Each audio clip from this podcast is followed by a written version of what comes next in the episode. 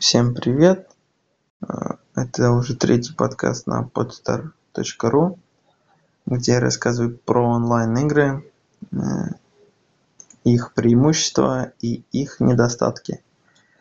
Сегодня будет такой небольшой выпуск, посвященный этой теме. И начну я, наверное, с плюсов. Плюсов там а, достаточно немного. Это первое, режим free-to-play, что позволяет вам привлекать гораздо больше аудитории, чем если был бы а, платная игра. И второе это коммуникации, то есть э, вы можете приглашать друзей в онлайн игры, с ними играть, обмениваться какими-то вещами, вместе прокачиваться, а, не знаю, там, своего персонажа, своей деревни и тому подобные вещи. Э, и третье преимущество – это микроплатежи они позволяют вам как раз таки зарабатывать на том, что игроки прокачивают своих персонажей или деревни и платят за это деньги, чтобы ускорить процесс. И как раз таки на этом э, все студии и разработчики получают львиную долю денег. В отличие от тех, кто разрабатывает офлайн игры, независимо от э, уровня графики, уровня интерфейс и тому подобных вещей. Э, самое главное в игре, э, в онлайн-игре, это удобный дизайн. Э, и, и главное еще нужно, чтобы с технической стороны это все было сделано грамотно, потому что если у вас дизайн офигительный, а технически он вообще ну, технически игра, она вообще никакая, одни баги, то это, конечно, приведет вас к неудаче. Ну вот, значит, я рассказал про три основных плюса и минусы. А, минусы – это, опять же, техническая сторона. А, Все достаточно очень сложно сделать, особенно новичку.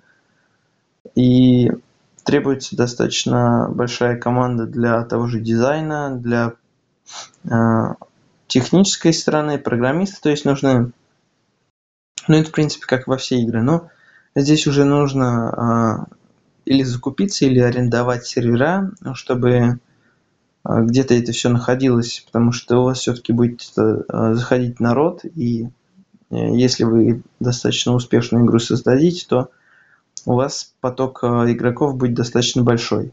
Об этом тоже не стоит забывать. Э, второй минус э, – это, наверное, баги могут возникнуть с работой, потому что достаточно большое количество игроков заходит и могут, ну, начиная от перегрузок на серверах и заканчивая взломами почтовых ящиков, об этом тоже нужно не забывать о защите самих игроков от а, мошенников. Третий, третий минус – это а, не очень хорошая графика, так сказать.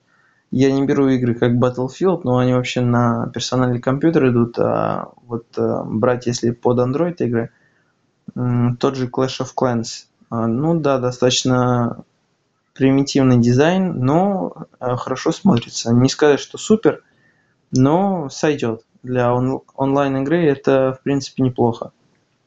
А новичкам в особенности это достаточно тяжело сделать, потому что все-таки онлайн-игра, а, нужно как-то уменьшить э, размеры вообще APK файла для загрузки, кэш поменьше сделать, потому что это все приведет к тому, что люди просто не смогут скачать а, вашу игру минут за пять, а им придется вместо пяти минут ждать, не знаю, 20 час даже.